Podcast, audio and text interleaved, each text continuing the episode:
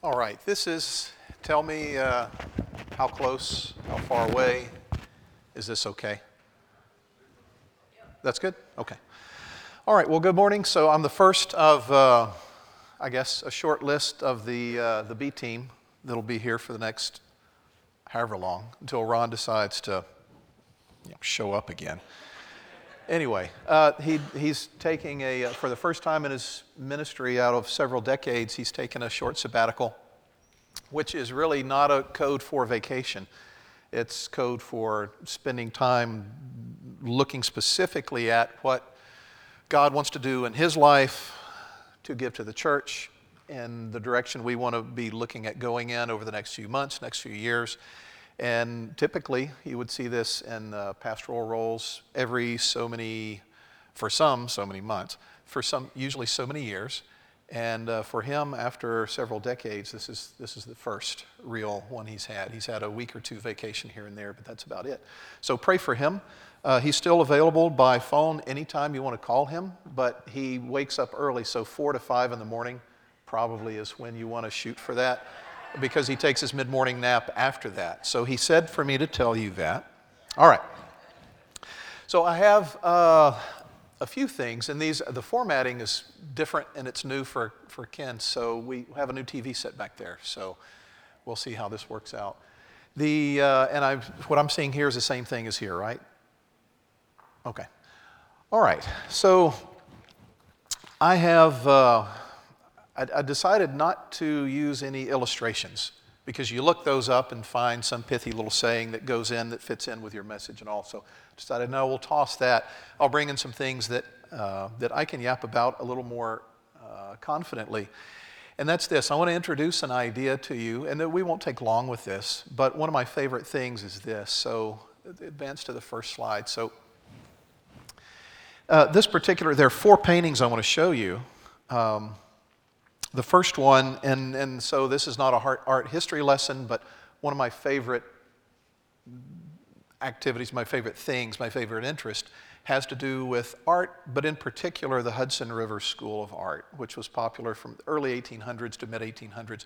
If, you're, uh, if you've been to the Amon Carter Museum, you've probably seen some of these, and one in particular is housed on their permanent collection, but neither here nor there.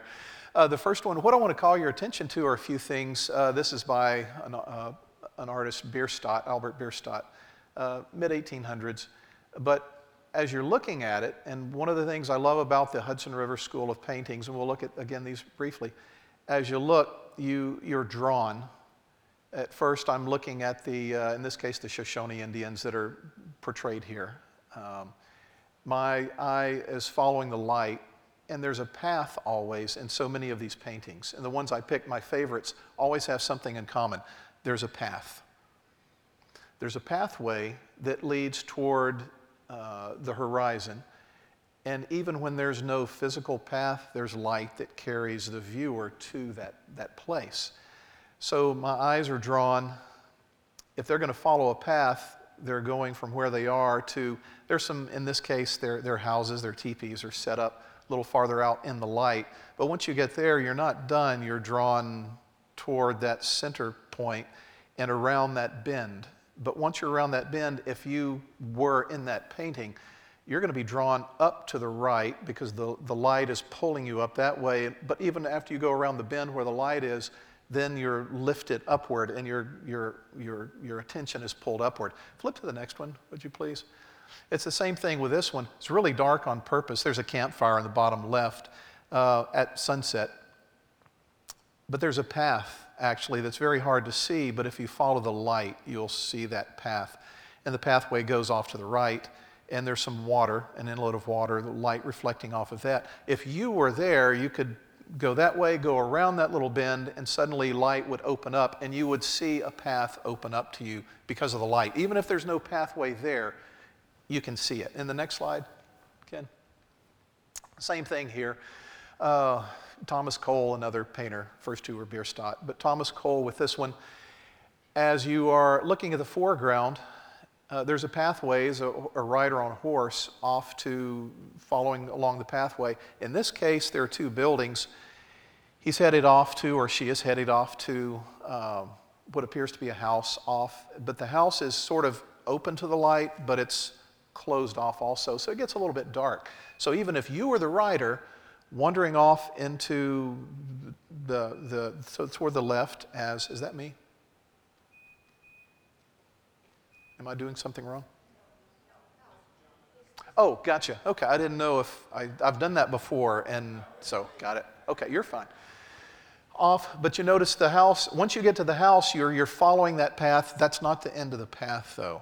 Once you get to the house, if you were that rider, there's a notch right in the center, which is part of the title, but there's a notch right in the center of these, and these are all real locations, where light is coming through. You're drawn, the house is not at the end of the path, it's only a temporary stopping over place. Then you go through the notch and you're drawn up to the right, following the light, and the path of the viewer, the path of the person in this painting, is always going to be pulled along that path, and the light always shows the, the way that your attention goes. And the last slide, this last one in particular is actually The Hunter's Return by Thomas Cole. It's one of my favorites. It's uh, at, on display permanently at the Amon Carter downtown. Same thing here. Hunters are returning. The light, the house is in the light. They're following this path. Uh, there are all sorts of messages in, in the works of the, the Hudson River School. They're going off toward the light. The hunters are returning home to their home. Once they get to the home, though, if you watch the source of the light, it's hard to see on these, but there's shadows. There's a source of light that is not the home. You get to the, the cabin, the home, and then you are drawn upward to the left to the source of the light. But you can always follow in all of these a path, and the path is very obvious when you follow the light. So move on to the next one, and let's. Uh, so, the Hudson River School paintings have long been favorites of mine. A common element in so many of them is the clear path through the darkness. If you allow yourself to be drawn into the paintings, you know where the journey carries you. Following the light, you reach what may appear to be the end, uh, and your attention, though, is then drawn clearly upward toward greater light. And several of these home, whether it's buildings, people, things we're familiar with, in several of these, the homes are only temporary all be they warm and good stops on your journey, but we're all wired to seek home. We are all wired to seek home. Everything around us we seek is only a temporal ghost or a, a shade of sorts of what we really seek, of what really is. And we are designed to find our way home. So, Paul, standing in the midst of the Areopagus, said, Men of Athens, I perceive that in every way you are very religious. In this particular crowd, he was speaking to a group of philosophers. I perceive that in every way you're very religious. And he goes on to identify ways he's seen. Religious in this case, there are a couple of uses. In this particular case, it, you could rewrite this as pious. I see that you're devoted to what you say you believe. And he made from, uh, and he, made from one man. So God made from one man. He's still speaking to these people he's trying to share the gospel with. But first, he has to win them over. He has to identify with them, and he's wanting to connect to things they understand. So he's saying, You're very pious. You do the things you're supposed to do. And he, God, made from one man, Adam, every nation of mankind to live on all the face of the earth, having determined allotted periods in the boundaries of their dwelling place, that they should seek God and perhaps feel their way toward Him and find Him. Yet He is actually not far from each one of us. In the language here, He is saying that God has, from one man, Adam, made all of us. He has appointed the time in which we're on this earth. He has appointed where we're going to live, the range of all nations there have been no accidents, and that they should, all the people of earth should seek God and perhaps feel their way. The implication is here reaching out in the darkness, reaching out for something you may or may not find. Yet all are seeking, but all will not find. Yet he is actually not far from each one of us. So we're wired to seek a home. We're designed to find our way home. And some of us, humankind, will seek a pathway home that is coated with the world's riches and attractions. And others of us will seek a pathway that's a little bit different. It's bathed in light, and we're enabled to see it clearly. This is the light of the kingdom. And we see references to this frequently through Scripture. Matthew 7, Jesus, right at the end of the Sermon on the Mount, the first part, part, portions of the Sermon on the Mount are flowery, glowing, they're happy. They're blessed are you. These things are good. These things are good. These things are good. Toward the end, he gets a bit serious. Matthew 7, verse 13, Jesus' his own words, he says, Enter by the narrow gate, for the gate is wide and the way is easy that leads to destruction. And those who enter it are many. For the gate is narrow and the way is hard that leads to life, and those who find it are few. So Jesus suddenly takes a turn in the midst of that sermon that it is difficult to find the narrow gate. Very few people will find it. Now, very few versus very many, he's not necessarily using or calling attention to numbers. The concept is there will be many who will take the easy path in life an easy path that will lead to a wide gate. There will be relatively few who take a more difficult path, one that leads to a very narrow gate. He's referring to the kingdom of this world versus the kingdom of heaven. So there are two pathways for us to follow. There are only two. The pathways do not intersect at any point. One pathway is hard, and it leads to a very narrow gate. One pathway is easy, it leads to a very wide gate. The wide gate and the easy pathway are populated by a vast number of people. And the narrow gate and hard pathway are very, very sparsely populated. God desires that all enter the narrow gate and find the hard pathway. Scripture's clear. He desires that all would be saved. But Jesus himself has called our attention to this that many, many, many will not be.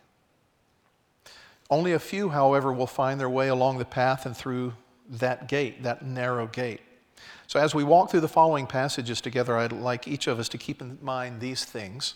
One, I would like you to make a very great effort to see only and imagine only two distinct paths that you and everyone else you have ever met or will ever know, your family included, must travel. Everyone must travel and will travel one of two paths. One, that tempting pathway of the world that is easy and leads to destruction, in Jesus' words. Two, that difficult pathway of living in the kingdom while facing the world's demands of you. We can't get away from that. This one leads to eternal life. Everyone we have ever known everyone we will ever know, every one of our children, every one of our grandchildren.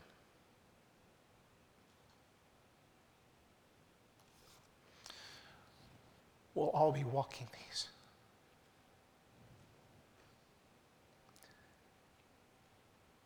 These are the words of Jesus.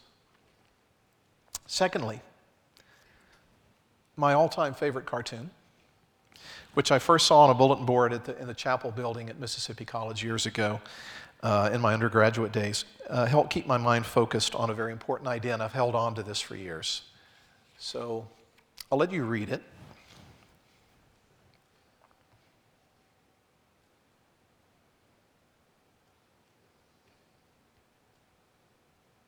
And I've loved Schulz's dryness over the years. But the bottom line is has it ever occurred to you that you might be wrong?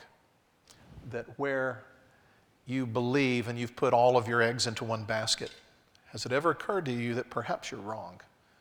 Not that the gospel is truth, but are you confident? This is similar to uh, what I brought up last summer in 1 John is 1 John is written that we may know and have confidence that we have eternal life. So keep these things in mind. I would like you to make great effort to reject the idea that may allow our minds to shift into, into neutral because, well, I'm already a believer through this, so uh, I'm secure in my salvation. Well, I believe Scripture is clear that no one can take you out of your Father's hands if you are in His hands, but it really depends on whether you're genuinely in Christ or in the world. Are you correct in your confidence of the path you are on? Thirdly, I'd like you to hold on to this death, it is not the end. We do a really good job at clothing death in darkness. Our funerals are dark, we wear black, it's somber. It, we've, as a people, we do a really good job at that. But death is not the end. Death is this present physical body cessation. I made these words up, by the way, so you can, you can be amazed later. Death is this present physical body's cessation of functioning beneficially here on this present earth. That's it. Our bodies are earth suits, like spacesuits for astronauts, that allow our souls or spirits, and there is a difference, but we won't kind of belabor that point, to interact on this temporal fallen earth.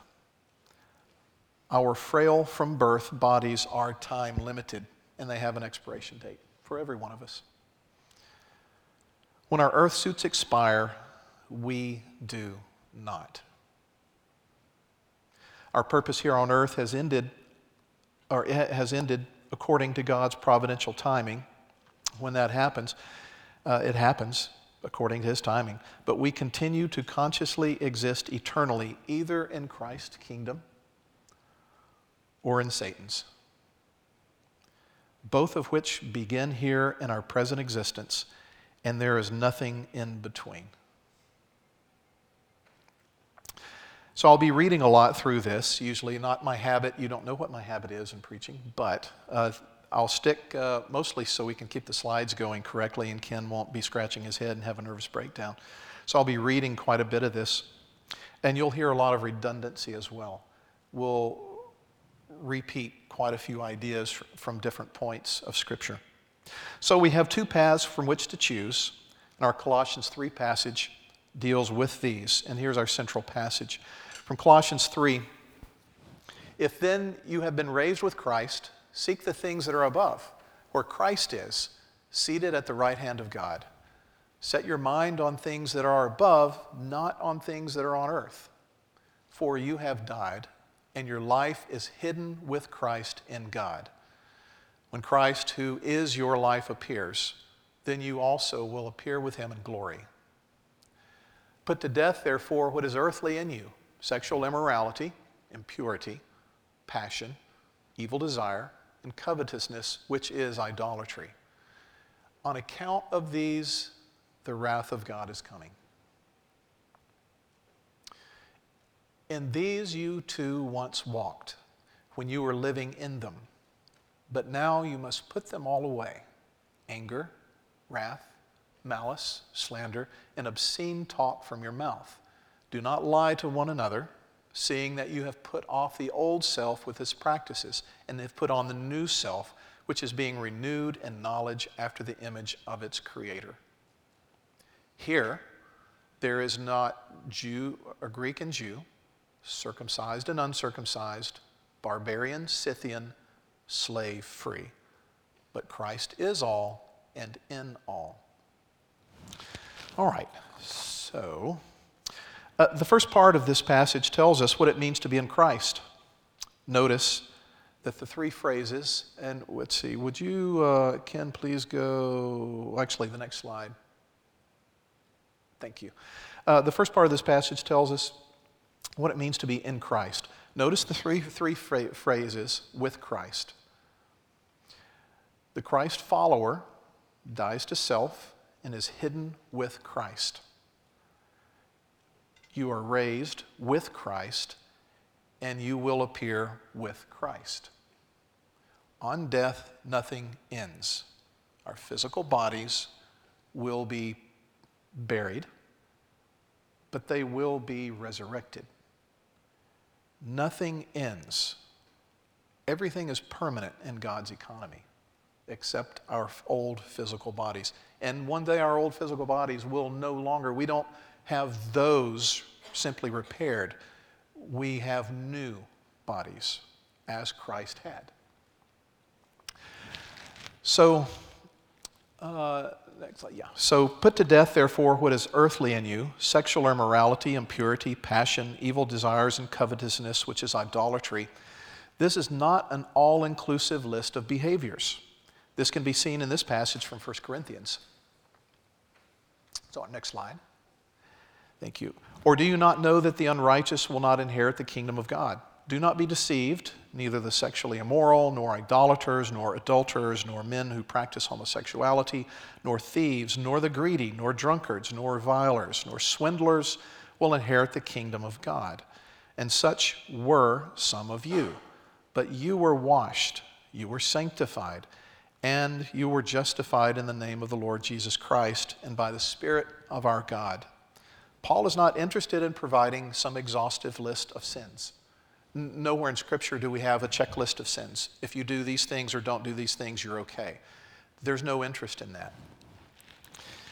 If so, that list would be really long. He is, in both passages, likely addressing actual sins that were committed by uh, the church pre salvation or sins recognized within the Colossian community. So, next slide. Thank you. So put to death, therefore, what is earthly in you sexual immorality, impurity, and passion, evil desire, and covetousness, which is idolatry. On account, verse 6, on account of these things, the wrath of God is coming. And so it's not just these things, but on account of all of sin, these, uh, the wrath of God is coming. This is a dangerous and powerful statement. Sin is not a small thing, there are no big sins and little sins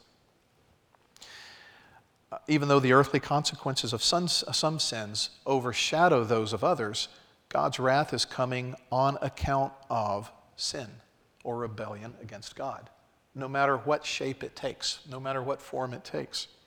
Following a worldly path versus a kingdom path demands God's wrath. There are some uh, if you came from a, uh, perhaps a, uh, a Catholic background, or perhaps uh, if you know someone, I don't think anybody here, if you know someone who comes from a, a, uh, a conservative or Orthodox Jewish background, there are lists of mortal sins, venial sins, big sins, little sins, some that can be accounted for by you doing certain things, others that need to have other things done for you uh, in order to wash them away or clean them away. All of these ideas, and those creep into Baptist life as well big sins, little sins. I don't do these. These are okay because you can ask God to forgive. But if you do these, you're, you've gone over the hill and you really need to repent. But keep in mind, all of those systems of thinking, all of those religions that, that do distinguish big sins from little sins, do it for one reason because the little sins can be overcome by you doing certain things to be cleaned from those things.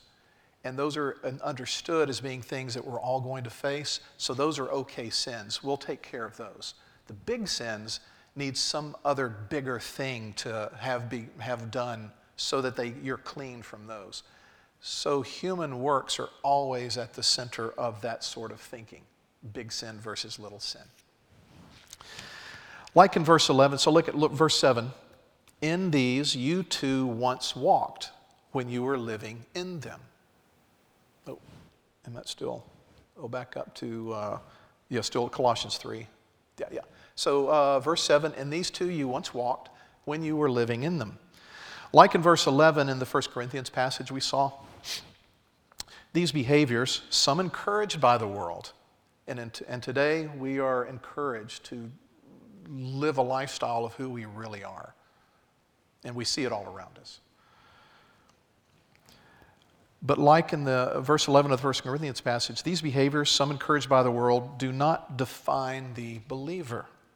No matter how heinous the act, no matter how impalpable the act, impalpable the act is in the mind of the religious, And such were some of you, 1 Corinthians 6. Such were some of you. In these you too once walked, the Colossians 3. Both clearly address the fact that once washed in the blood of the Lamb, we are no longer identified with the practices we once held. That doesn't mean we won't be drawn to those same practices, but we no longer can be identified with those practices. Now, will the Christ follower be uh, free from these sins fully? No. Not as long as we're trapped in these bodies, these earth suits. They're always going to be screaming at us. We will have various struggles, although we will not practice them as habit or lifestyle. Just as Paul said in Romans 7 For I do not understand my own actions, for I do not do what I want, but I do the very thing I hate. Wretched, and then he continues on with that line of thinking. And in verse 24, wretched man that I am, who will deliver me from this body of death? Thanks be to God through Jesus Christ our Lord. So then, I myself serve the law of God with my mind, but my, uh, with my flesh I serve the law of sin. Doesn't mean he's doing anything he wants to do. It means that we are drawn toward and we battle all of our lives. Uh, sin. Back to Colossians 3. Uh, looking down to verse 9. So it says, Do not lie. Paul says, Do not lie to one another, seeing that you have put off the old self with its practices, and have put on the new self, which is being renewed in knowledge after the image of its creator. Verses 9 and 10 put off the old self, put on the new self. These practices mentioned, many of which are the bad ones, right? Some of these practices we've seen these are the ones that we, as Baptists, we, we don't do. These are the bad ones. I may lie. I may do some little things. But I can ask God to forgive me for that. I can ask a person to forgive me for that. But if I go down this path, no, don't do that. So these practices mentioned, many of which are the bad ones, we as Christ followers sometimes cite as being worse than the acceptable ones, are not practices that A, cannot change, B, make us irredeemable, and C, form our identity. In verse 10, we see the reference, which is being renewed. This tells us that what we wrestle with, like Paul's personal experience from Romans 7, we just saw, is a battlefield for all of us. We walk away from the pathway of sinful behaviors when we are justified or we begin the process of salvation. However, as we continue the process of salvation or being saved, we refer to it as sanctification. We are not a finished product. Our flesh continues to hold on to all of the garbage that we once would have struggled with. The world has to offer all of that to us, and it's tough with each of us wrestling with our own lurid cocktails of filth in God's sight, all of which is as bad as everything else. Even though the earthly consequences may look different, differently, the wrath of God has come for the smallest of what we would call sin. The follower of Christ no longer practices sin. Remember 1 John 3 6. Uh, no one who abides uh, in him keeps on sinning. We talked about that some months ago. That means that's practicing. We will sin, but we do not practice that sin. We don't walk in that sin. We choose to follow a different path. So the follower of Christ no longer practices sins, but will continue to battle with the elements of it as long as we are tied up in these earth suits. Colossians 3 ends with this in verse 11. Here, there is not Jew and Greek, circumcised and uncircumcised, barbarian, Scythian, slave, and free, but Christ is all and in all. Now, in verse 11, there are only two identities that we're to be primarily concerned with as Christ followers. I don't know if you've ever, and we've read, read this passage before and very closely related passages before, but have you thought about what this tells us? So there are only two paths only two identities that we need to be seriously concerned with as Christians. Are we in Christ or are we in the world? Are we with Christ or are we with the world? There's nothing in between. So, we may identify with being on one of two paths. We're following Christ or we're following the world. We may identify as a Christ follower or we may identify as a world follower. There are all sorts of labels for that. There's nothing in between. There are no carnal Christians. Do you remember that one? I think it was in the what, 70s, 80s uh, that, well, such and such made a profession of faith. They walked an aisle, they whatever. They have not been living that lifestyle. But it's okay because God has sealed them. Now they're, they're living like and they're embracing a sinful lifestyle.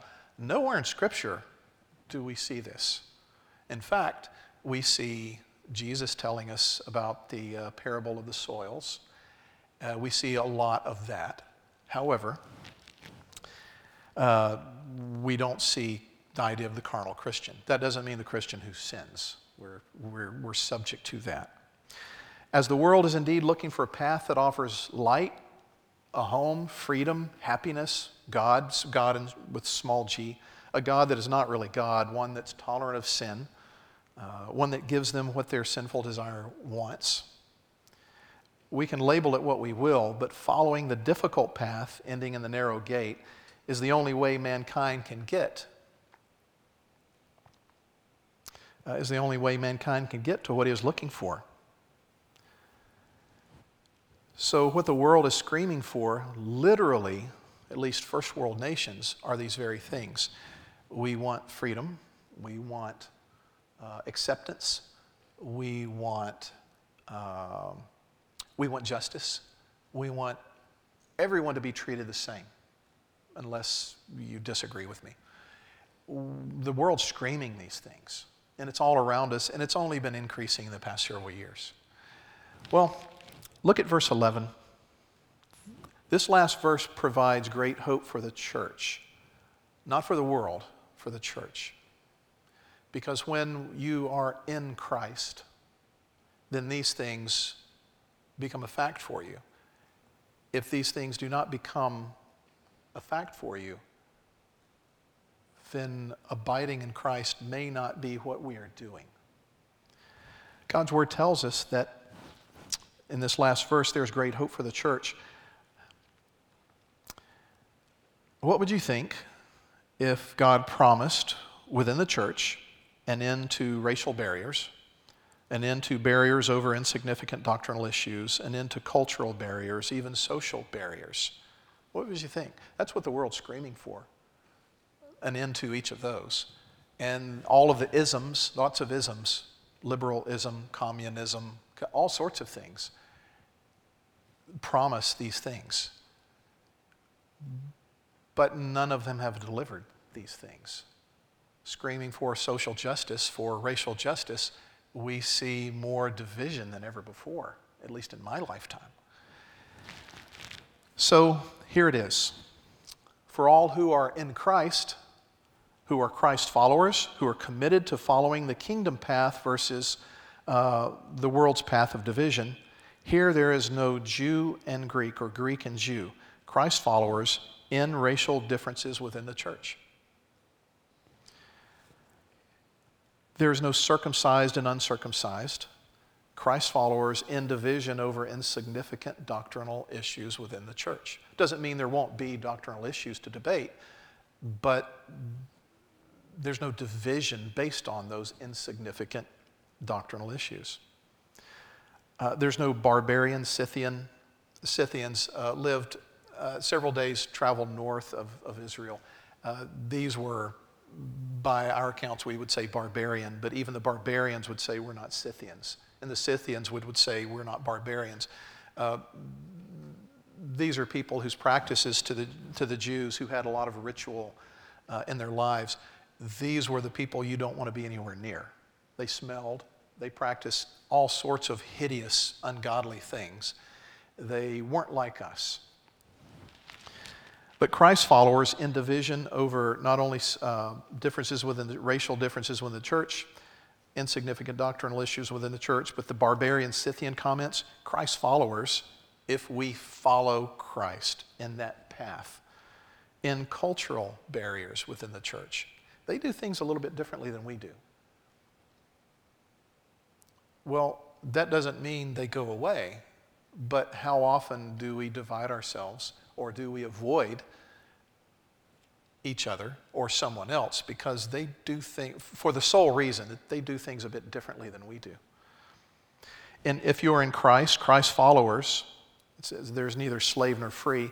So Christ followers in social barriers within the church. They shop at Walmart. I prefer Target. I go to Walmart on Saturday, and that doesn't take too long to see. I don't know. I shop at Walmart myself, but anyhow. So we live in a world in which we are tempted to be straddling two lives. Well, there are two pathways, two lifestyles, and we cannot. We cannot exist as both Christ followers and as world followers. One pathway leads to the seldom traveled narrow gate, the other leads to our own eternal destruction. Nowhere in Scripture are we taught that we are to walk an aisle, make a profession of faith, make a decision, or that we get baptized, we uh, be faithful in our church attendance, and so forth. Nowhere are we taught that those constitute the pathway of the Christ followers. Now, individually, these activities are fine activities. Now, these things can be good to do, but earlier I looked at Matthew 7. Enter by the narrow gate versus the, the wide gate. Just a few verses later, Jesus brings things a little more a, little more dark tone even than that to his sermon. In verse 21 of Matthew 7, not everyone who says to me, Lord, Lord, will enter the kingdom of heaven, but the one who does the will of my Father who is in heaven. How do we do his will? We follow his path. Did you know that only three times, three times, two in Acts and one in 1 Peter, is the word Christian used? Uh, they're always used in a derogatory reference. Um, It was a number of years later before the term Christian was used widely to refer to those people who follow the path of Christ. So, how about think about not yourself as whether you're Christian or not, but do we think of ourselves as are we following Christ? Are we abiding in Christ or not? Because individual activities are simply individual activities. Anyone can do those. Anyone can say, I am a Christian. Anyone can say, I'm a sinner, I repent, and then live the life that they were living. Well, not everyone who says to me, Lord, Lord, will enter the kingdom of heaven, Jesus' words, but the one who does the will of my Father who is in heaven. On that day, many will say to me, Lord, Lord, did we not prophesy in your name and cast out demons in your name and do mighty one works in your name? And then I will declare to them, I never knew you. Depart from me, you workers of lawlessness. So, the Christian, as we proclaim to be Christians, perhaps we need to think that we need to refer to ourselves as followers of the path of Christ. Are we following Christ's path? Are we following the narrow way? Are we abiding in Christ? While subject to sin, do we disdain the sin? Do we have indicators that we are in Him? Or are we checking boxes that we, as Baptists, are very good at? Do you recall the days of the, uh, the, uh, the offering envelopes with the check boxes? I used to, have for years, that was part of my job. Attendant, present, uh, tithe brought, Bible brought, Sunday school lesson read, church attendance. You remember that? It wasn't too many years ago, 30 years ago. I, thought, I don't think those those are printed anymore. But now those are fine. You keep up statistics. That's a nice thing that can be done. But we become so focused on checking boxes that we're not following Christ. And that really is the distinction that we're told to pay attention to. Are we following Christ or are we not? So, Jesus said, I'm the way, the truth, and the life. No one comes to the Father but by me. The Bible also tells us that all have sinned and fallen short of the glory of God. And the wages of that sin, the payment for that sin, is death, which is eternal separation from God. But the free gift of God is eternal life through Jesus Christ our Lord. Scripture goes on to say that if we will confess with our mouth that Jesus is Lord and believe in our heart that God has raised him from the dead, you will be saved. That's not a, in the context, that's not a one time moment that we as Baptists have been very good at. Uh, they made the profession of faith, let them go on their way. It's good if they're in church, but if they're not, we'll pray for them. At least we'll see them in heaven. Their, their mansions won't be as full as ours will be or something along those lines. And I've heard those words, even from pulpits before. Nowhere in Scripture are we taught that. What this is saying is, Jesus, will you follow the path of Christ? Will you abide in Christ or will you abide in the world? And once He has you, the good news is, He's not going to let you go. He'll hold on to you, He'll drag you kicking and screaming some days, and other days with joy. And you know what those days are like. So, perhaps we need to think do we abide in Christ or do we call ourselves Christians? Do we abide in the world and still call ourselves Christians? So, so the definition of Christian is something we really need to think about. Because we can look across Christendom and see all sorts of heinous acts we don't see racial unity. We don't see cultural unity. We don't see we don't see all of these things unless we are in Christ, actively in Christ. So, uh, Michael, we uh, will do a, the cold. So that's fine. Okay. So let's pray. Father, thank you for loving us. Thank you for your word to us. And in the midst of those of us who are very religious, who are very devoted to our faith, as Paul, as he, when, he, when, he, when he spoke to, when he spoke uh, at the Areopagus. Father, as we as we see ourselves as having done a good job at checking boxes for a long time. Father, bring conviction to us as to whether we are in Christ, your Son, or in the world. Father, help us see clearly these things. Help us love you, be drawn to you.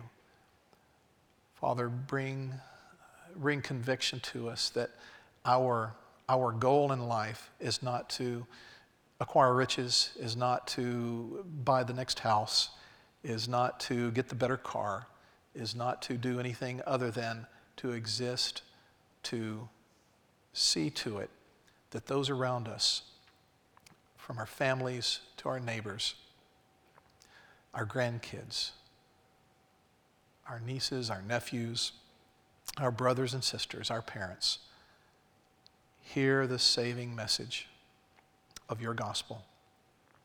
Father, help us exist for that one thing and be satisfied in that one thing and live in you. In Jesus' name, amen.